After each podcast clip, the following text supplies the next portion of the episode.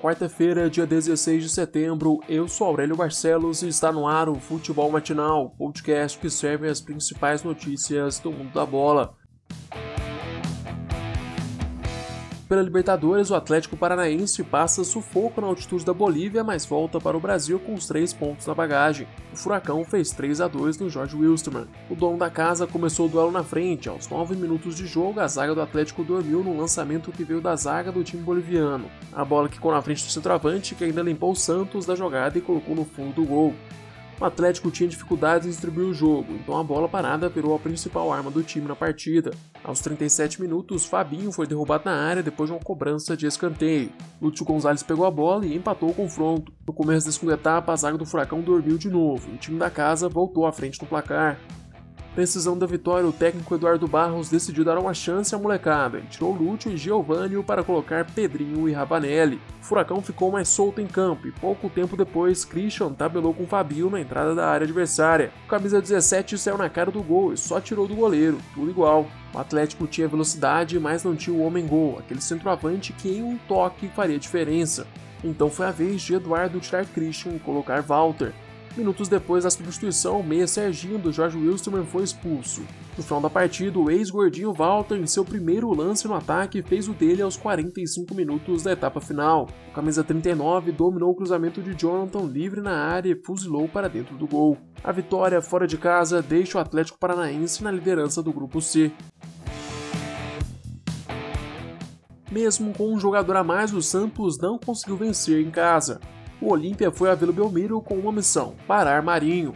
O camisa 11 sofreu 7 das 18 faltas do time paraguaio no duelo de ontem. Foi ele que sofreu a falta que gerou a expulsão de Rojas aos 25 minutos da etapa final. Mesmo abençoado pelo Rei Pelé antes do jogo, Marinho não conseguiu ser aquele cara decisivo como tem sido no Brasileirão. E já que a marcação estava nele, os espaços acabaram sobrando para Soteudo e Raniel. O venezuelano quase fez um belo gol na vila, mas acabou parando na trave. Já o centroavante viveu uma noite infeliz. No primeiro tempo, ele protagonizou uma bicicleta que mais parecia um triciclo de pneu furado. Raniel teve outra grande chance na segunda etapa, mas em vez de ir com o pé na bola, ele preferiu ir de joelho no lance. O Santos há um bom tempo precisa de um centroavante para acompanhar a dupla Marinho Soteudo, e Raniel não é esse cara. Mesmo com o empate, o Santos continua na liderança do grupo com 7 pontos. Outros três times brasileiros reestreiam na Libertadores nesta quarta-feira. Às 7h15 da noite, o Internacional recebe o Américo de Cali no Beira-Rio. Mais tarde, às 9h30, o Palmeiras visita o Bolívar. No mesmo horário, o Grêmio vai ao Chile encarar a Universidade Católica. Hoje tem início os primeiros jogos da quarta fase da Copa do Brasil. Às 7 horas, o América Mineiro visita a Ponte Preta no Moisés Lucarelli. Às 9h30, o Fluminense recebe o Atlético Goianiense no Maracanã. No mesmo horário, o Brusque joga em casa contra o Ceará. Pelo Brasileirão, o Corinthians encara o Bahia com seis desfalques. Luan com estiramento na coxa direita, Jô suspenso pelo STJD, Bozelli com torção no tornozelo e Gabriel que cumpre suspensão pelo terceiro amarelo são desfalques garantidos no duelo. Os dois laterais direitos do timão são dúvidas para o confronto. Fagner tem uma fratura na mão esquerda e Michel Macedo ainda sente dores após a entrada de Danilo Barcelos no jogo contra o Fluminense. Léo Natel, que ficou de fora da partida contra o Tricolor, deve ser uma opção no banco. Com tantas baixas no plantel, Coelho foi obrigado a subir três garotos da base. São eles o centroavante Cauê, de 17 anos, o meia Gustavo Mantuan, de 19 e o lateral direito Igor Formiga, de 21 anos. O Corinthians enfrenta o Bahia de Mano Menezes hoje às 9h30 da noite na Neoquímica Arena.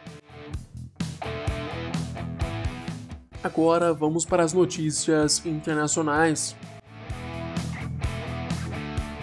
Que saudade do Mengão! Provavelmente foi o que pensou o Jorge Jesus na tarde de ontem. O Benfica foi eliminado na pré-Champions League. O treinador português que deixou o Flamengo para apostar no projeto vencedor do Benfica agora vai ter que disputar a Liga Europa. Os portugueses foram eliminados pelo Paoca da Grécia. Na estreia de Cebolinha e Pedrinho, o time de Jorge Jesus foi o superior ao adversário, teve 70% de posse de bola, chutou mais vezes ao gol mas falhou bastante na hora de finalizar. Na metade do segundo tempo, o Benfica bobeou na defesa e tomou dois gols em menos de 10 minutos. A pressão caiu em cima de Jorge Jesus, mas seus jogadores pouco conseguiram fazer. Aos 49 minutos da etapa final, Rafael fez o gol de honra dos portugueses. Além da vaga na fase de grupos da Champions, o clube deixa de receber uma quantia de 95 milhões de reais.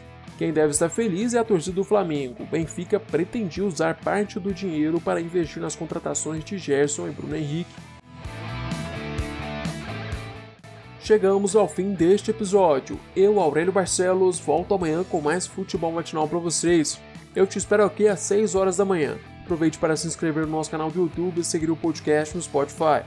Se puder, também compartilhe o podcast com seus amigos e familiares. Até mais!